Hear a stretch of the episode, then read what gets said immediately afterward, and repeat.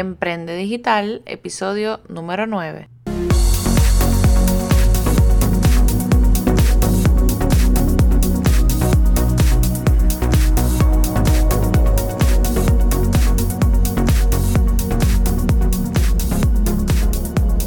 Hola, espero que estés súper bien. Te doy la bienvenida a este podcast Emprende Digital con Francesca Vázquez y aprende desde donde sea, donde discutiremos noticias de negocios, temas de emprendimiento, marketing digital, estrategias para redes sociales, motivación, empoderamiento y entrevistaremos a expertos a beneficio de todos esos emprendedores y emprendedoras digitales que desean generar ingresos a través del Internet y las redes sociales.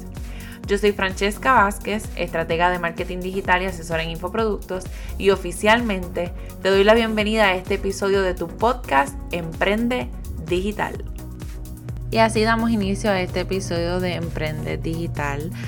Me disculpo con ustedes porque los tenía en el abandono. Creo que llevaba como una o dos semanas que no compartí un episodio y sinceramente eh, yo trato, a mí me encantaría tener varios episodios pregrabados, pero sinceramente me gusta hacer las cosas en tiempo real porque, no sé, es como que les comparto lo que sí va pasando, las novedades, eh, cosas, ¿verdad? Mía. Por ejemplo, hoy que estoy cumpliendo mis 30 años y venía a hablar de un tema, bueno, tenía como tres en mente, pero que uno de ellos recuerdo que les dije que era de las personas que te ayudan a mitad, pero ese lo voy a dejar para la próxima semana.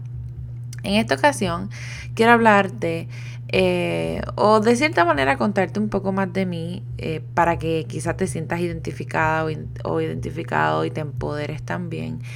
Y el tema de hoy es, llegué a mis 30 y no estoy donde quiero estar. Y bueno, en mi caso son a mis 30, pero ¿verdad? Esto para que se aplique a cualquier edad y para hacernos reflexionar un poco, porque ¿cuántas personas o cuántas veces nosotros no hemos pensado que llegué a X edad y no estoy donde quiero estar o no he hecho lo que yo esperaba o no estoy donde yo quería? Así que hoy vengo como que a ponerte a pensar un poquito y a contarte un poco más de mí. Como algunos de ustedes saben, yo estudié un bachillerato en contabilidad. Bueno, realmente comencé estudiando microbiología porque, ¿verdad? Como todo estudiante, cuando tú eres bueno en ciencias y en matemáticas, rápido te dicen que te vayas por esa área. Así que yo comencé estudiando en la Universidad de Puerto Rico, recinto de Humacao, eh, microbiología. Y entonces les puedo decir que sí, me gustaban mucho las ciencias, no, no les niego, pero eh, había algo que yo no soportaba y eran los laboratorios. Ustedes saben que cuando uno estudia ciencias, pues uno tiene que complementarlo con horas de laboratorio y yo a veces estaba entre 3 a 4 horas metida en un laboratorio eh, viendo la mitosis y la meiosis que al sol de hoy nunca la vi a través del microscopio y sobre todas las cosas callada aunque usted no lo crea, o sea, ese era el tiempo de yo tener que estar callada. Y eso para mí era un suplicio porque de verdad, de verdad que eso se me hacía súper difícil. O sea, yo quería, este, yo quería expresarme y a cada rato la profesora me regañaba porque yo salía hablando de lo que, o sea, de lo poco que veía que a lo mejor no era ni siquiera lo que nos mandaban a ver, eh, a ver a través del microscopio.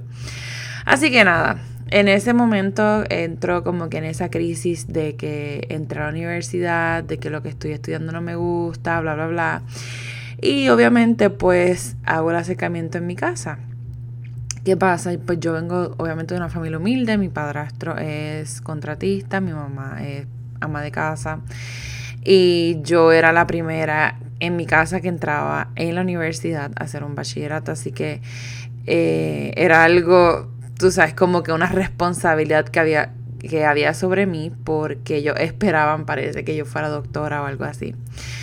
Así que yo hago el acercamiento y explico y mi mamá, ¿verdad? En ese momento ella, yo sé que por su amor de madre, pues ella me dijo que no me podía reclasificar, que yo tenía que terminar con lo que empecé porque si no, pues yo me tenía que ir de mi casa.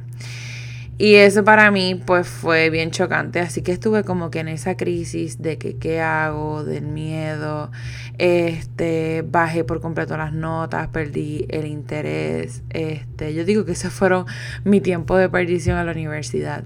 Hasta que un día yo dije, bueno, yo tengo que tomar una decisión. O sigo como voy, que al fin y al cabo me van a expulsar de la universidad, o tomo la decisión entonces de reclasificarme y buscar algo que a mí me guste. Así que yo tomé la decisión, fui y me reclasifiqué. Este, y luego que lo hice y luego que ya todo fue oficial, entonces di la noticia en mi casa como que ya no hay marcha atrás. Esto fue lo que yo hice. Así que yo decidí cambiarme para el área de administración de empresas. Y entonces eh, comienzo a estudiar contabilidad, pues porque como era buena en los números, pues yo entendía que eso era lo que, ¿verdad? Lo que a mí me apasionaba. Comienzo eh, a estudiarlo, mentira, comencé a estudiar recursos humanos. Eh, porque me gustaba trabajar también con público. yo lo que hice fue que lo combiné, recursos humanos y contabilidad. Cuando hago mi primera práctica en recursos humanos, pues fue, fue bien retante porque éramos como 12 mujeres y yo nunca había visto tanto drama. Así que ahí fue que yo decidí combinarlo con contabilidad, que era algo como más individual, ¿sabes? Como más individual. Eh, y obviamente pues como era con números y bla, bla, pues yo, ¿sabes? Me gustaba eso. Nada, la cosa fue que hice una práctica en una firma eh, bien importante en Puerto Rico. Y obviamente pues me gustaba lo que estaba haciendo, sin embargo yo me daba cuenta que era, era prácticamente una esclavitud porque no nos pagaban mucho, eh, las horas extras no las pagaban. Y para colmo había gente allí que llevaba años trabajando y no les habían dado ascenso. Eh, en los tiempos de planilla, obviamente ellos duplicaban em, sus horas o sus horarios de trabajo y demás. Y yo sentía que eso no era para mí. Pero aún así, pues yo, ¿verdad? lo seguí. Luego comencé a hacer una maestría en recursos humanos. Me gradué, me casé, me fui a vivir para Italia y entonces allá, eh, pues como mi fuerte no era el inglés y tampoco el italiano, yo nunca me había visto expuesta a estos dos idiomas, pues fueron unos meses bien difíciles, así que entro en esa crisis otra vez de que me fui de Puerto Rico, de que no encuentro trabajo, no hablo los idiomas, eh, nadie me, me toma en consideración, no respetan mi conocimiento, bla, bla, bla. Y recuerdo como hoy que una italiana, ella era italiana americana, ella era la manager en este banco que había dentro de la base y me hace la entrevista y precisamente como su hija se llamaba Francesca, ella decidió darme la oportunidad. Así que, ¿a quién se le ocurre que no sabe ni inglés ni, ni italiano trabajar en un banco como teller y y tú sabes, verse expuesta al idioma. Así que nada, yo acepté el reto. Les confieso que a principio salía llorando todos los días, pero todos los días del banco porque yo me sentía súper bruta, me sentía eh, que, mi, ¿sabes? que el conocimiento que yo tenía o que había adquirido en la universidad no era nada porque yo carecía de algo tan básico como eran los idiomas. Así que decidí tomar clases de inglés, pero se me hizo bien difícil conseguir. So, como tenía el, la exposición, decidí practicar de esa manera. Pero entonces de italiano sí pude tomar clases. Comencé a tomar clases con personas que eran indocumentadas eh, en una escuela con una profesora italiana que ella juraba que hablaba inglés, pero ella no se daba cuenta que lo que hablaba era italiano. Así que obviamente al principio no le entendíamos nada. Ya después cuando uno fue cogiendo el idioma este, y demás, pues todo fluyó. Y me río porque de verdad que ahora que, que les cuento, me o revivo esos momentos. Y literalmente nosotros teníamos unos libros que eran como de niños, o sea, de aprender los números, como se decían, de aprender el abecedario. Era literalmente comenzar de cero. Pero era un reto para mí, así que me gustaba. Sin embargo, mientras estoy en el banco, eh, yo me doy cuenta de que, pues, de que yo tenía que buscar algo más. Y entonces yo siempre había querido enseñar. Obviamente como tenía la maestría, podía estar de cierta manera un poco cualificada, pero me faltaba el, la experiencia. Y eso pues no me daban la oportunidad. Así que o era tener la experiencia que no me daban la oportunidad para tomarla o tener el doctorado. Y entonces en ese momento yo decido moverme a Puerto Rico para hacer el doctorado.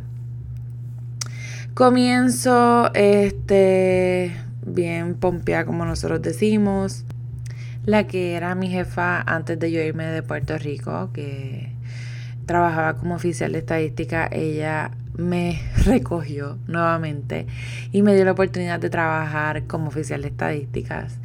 Eh, pero yo le soy sincera, en ese, en ese transcurso del tiempo, yo no sé, o sea, a veces uno piensa que uno es inconforme o que uno es inestable. Esos eran mis pensamientos en ese momento porque yo como que siempre sentía que me hacía falta algo más. Así que eh, comienzo a buscar qué hacer, cómo emprender digital, qué era lo que estaba, o sea, qué era lo que estaba pasando. Recuerdo que vi un ad de lo que era redes sociales, de lo que era social media manager, y entonces me empiezo a empapar, empiezo a comprar cursos, empiezo a ir a talleres eh, gratuitos en Puerto Rico y dije, hay un mundo afuera, o sea, yo estoy dentro de un cubículo y hay un mundo afuera. Yo renuncio a este empleo y luego entonces paso a trabajar en uno federal porque aún así, tú sabes, yo pensaba que el problema era que me hacía falta cobrar más. Entonces comienzo en este trabajo federal, no duré ni, ni los primeros tres meses de probatorio y ahí fue cuando yo un día me levanté y yo digo que Dios me dijo, es que tú eres emprendedora. Y entonces en ese momento fue que yo dije, pues mira, yo tengo que ver cómo generar ingresos a través del Internet y las redes sociales, no como un segundo ingreso, no, no, yo quería que eso fuera mi ingreso principal. Yo decía, Dios mío, si yo llego a cobrar lo mismo que yo cobraba en la universidad, es más, hasta menos, no importa. Después que yo lo haga desde mi casa, yo estoy feliz, porque también yo iba planificando a futuro, este tener la oportunidad, pues obviamente, de criar a mi bebé, de lactarlo, bla, bla, bla. Este, entonces, nada, ahí fue que comencé primero como social media manager y luego dije, no, yo no nací para todavía seguir teniendo clientes y que me estén, ¿verdad? Que me estén, que sean la autoridad sobre mí, sino que yo quería llegar a más personas. Y entonces es cuando me doy la oportunidad de comenzar los talleres, los adiestramientos y les puedo decir que encontré algo que por fin yo puedo decir que me gustaba y que me apasionaba. Sin embargo, cuando estaba próxima a sí mismo a llegar a los 30, yo dije, wow, o sea, yo pensaba que para esta edad ya yo iba a tener por lo menos un hijo. Yo pensaba que para esta edad yo iba a tener ya, eh, tú sabes, como que el negocio, tener empleados eh, bajo mi mando. Y, y tú empiezas como que a compararte, porque yo digo que eso es como que lo, el peor error que nosotros comenzamos a hacer y empiezas a abrumarte mirando para el lado y pensando en gente que estudió contigo, que ahora mismo son control de compañía o gente que son directores de algún departamento y están bien posicionados y ganan súper bien. Y tú dices, wow, o sea, cuando hagan el reencuentro que yo voy a decir, o sea, cuando hagan el reencuentro de la clase graduanda y pregunten qué está haciendo fulana, o sea, que yo le voy a decir, y no más que todo de trabajo, sino realmente yo soy feliz donde yo estoy ahora mismo. Yo soy feliz. Y, y, eso es lo que yo te quiero traer hoy. A la edad que tú tienes, ¿qué exactamente es lo que a ti te gustaría lograr? Pero sobre todas las cosas que te haga feliz. Porque nosotros vivimos tan ofuscados en vivir una vida perfecta, en que nos crían de que uno estudia, después hacer bachillerato, después buscas eh, un trabajo estable y ahí te quedas como por 30 años. Y la realidad es que no, esto ha cambiado tanto que nosotros no tenemos que compararnos. Yo digo que los gustos son totalmente distintos, los propósitos son totalmente distintos. En mi caso, yo cada día descubro algo nuevo en mí y cada día descubro eh, un propósito distinto. Que me hubiera gustado a los 30 tener mi libro, haberlo lanzado, haber sido reconocida por él, haber impactado vidas a través de él que me hubiera gustado tener una agencia en algún lugar establecido donde yo pudiera atender los clientes. O sea, hay muchísimas cosas que me hubieran gustado, pero fue como yo les dije a mis seguidores hace varios días y es que mi realidad en este momento es otra. Igual que la tuya, la tuya es totalmente distinta. Así que este, este episodio de hoy es más que todo como reflexión llegué a mis 30, llegué a mis 40, llegué a los 35, llegué a los 50 eh, y no he logrado X cosas, pero ¿qué yo he logrado? Vamos a tratar de pensar entonces en positivo y buscar cuáles han sido esos momentos eh, de felicidad o esos momentos de logro que nosotros hemos tenido. Y vamos a detallarlos porque a veces pensamos que son cosas pequeñas, pero no todo el mundo ha tenido esa oportunidad. Por ejemplo, eh, si no me equivoco, se llaman momentos de victoria.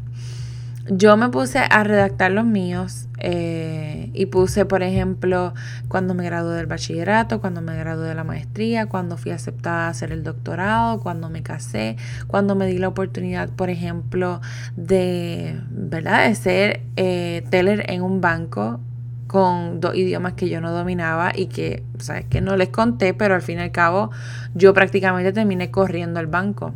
Y el otro, o sea, no había un puesto para subirme, el otro puesto era el de mi jefa, así que ella misma me decía con la preparación y ya la experiencia que tú tienes, tú puedes correr este banco. So, con ella decirme eso nada más, para mí eso fue un gran logro. So que yo quisiera que hoy tú pensaras en tus momentos de victoria, a tu corta o a tu larga edad, no importa la que tengas. Y simplemente pienses, entonces, ¿qué te falta por hacer? ¿Cómo lo hago? ¿En cuánto tiempo lo hago? ¿Qué yo necesito? Hazte esas preguntas y créeme que todo va a fluir muchísimo mejor porque, eh, como le he dicho, no hay que esperar a un nuevo año para poder, pues para poder uno lograr sus cosas. Yo estoy sumamente contenta porque, como les he mencionado a mis seguidores, comencé un programa de mentoría para yo misma crear los míos y darle mucho más forma y, crear unos programas que yo quiero hacer. Y estoy súper contenta porque fue algo... Eh, también un logro para mí, que a mis 29 años yo pudiera sacar de mi bolsillo, sacar del dinero que yo he generado eh, a través de mi conocimiento de los talleres y, las mentorías. Yo tuve la oportunidad de sacar ese dinero para invertirlo como capital, o sea, capital intelectual en mi negocio. Y, es un, gran logro para mí. Así que nada, este, este podcast, como les dije, fue algo más de, de reflexión que quise compartir con ustedes. Quizá porque estoy sensible o porque, bueno, porque son temas a veces que uno tiene que tocar también porque eh, nos vamos más allá, nos vamos muy técnico, nos vamos eh, demasiado lejos y no valoramos las cosas que hemos hecho. Así que bueno, nada, Gracias por escucharme, gracias por ser parte de mi comunidad, de mi tribu, a todas las personas que me escuchan, a todas las personas eh, que me escriben, que asisten a mi adiestramiento, a las personas que consumen mi contenido. Yo les digo, siempre vivo agradecida de ustedes y siempre les deseo lo mejor. No importa que eh, nosotros tenemos que darnos la oportunidad de ser felices, de lograr la meta que tengamos y, y pues como yo les digo, la vida es tan corta que nosotros realmente lo que vinimos fue a ser felices. Así que nada, les envío a todos un fuerte abrazo. Gracias nuevamente y será hasta la próxima.